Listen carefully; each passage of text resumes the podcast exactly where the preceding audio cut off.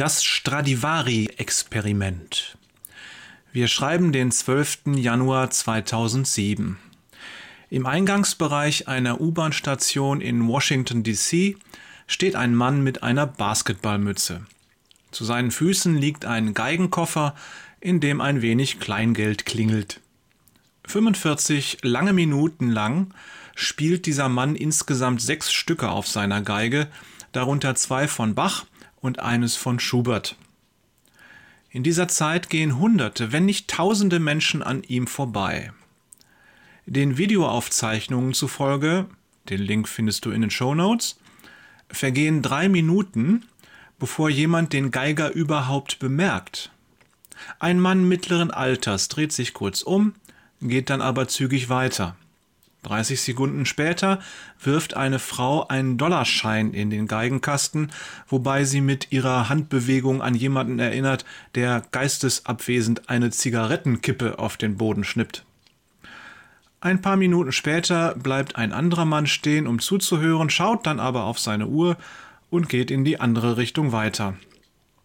Ein vielleicht dreijähriger Junge schenkt dem Geiger die meiste Aufmerksamkeit. Er hält sich am Rock seiner Mutter fest und schaut immer wieder zurück, fasziniert von der Musik.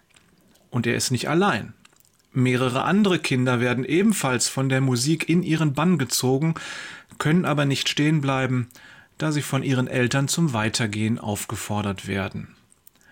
Insgesamt bleiben nur sieben Personen stehen, um zuzuhören. Keiner applaudiert. Unser einsamer Geiger sammelt 32,17 Dollar ein, in seinem Geigenkoffer. Eine einzige Frau ist es, die ihn schließlich erkennt. Lange Zeit hört sie seinem Spiel zu und schließlich spricht sie ihn an.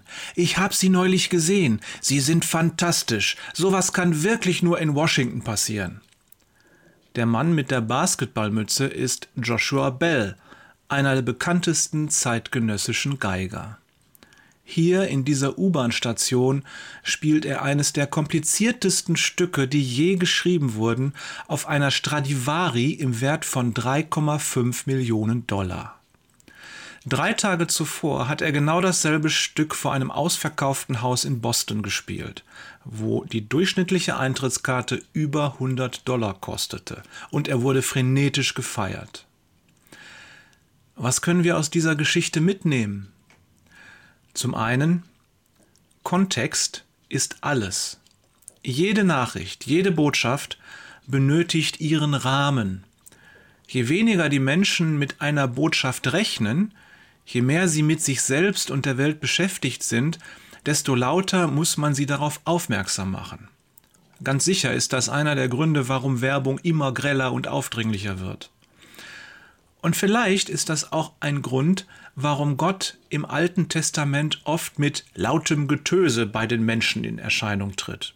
Denk nur an 2. Mose oder 1. Könige 18. Im Gegensatz dazu sieh, wie still er Mose im Dornbusch oder Elia in seiner Höhle begegnet. Unsere Frage für heute, erreicht uns der Herr in der Stille? Oder muss er erst donnern? Und was sagt die Antwort über uns aus? Hab einen gesegneten Tag.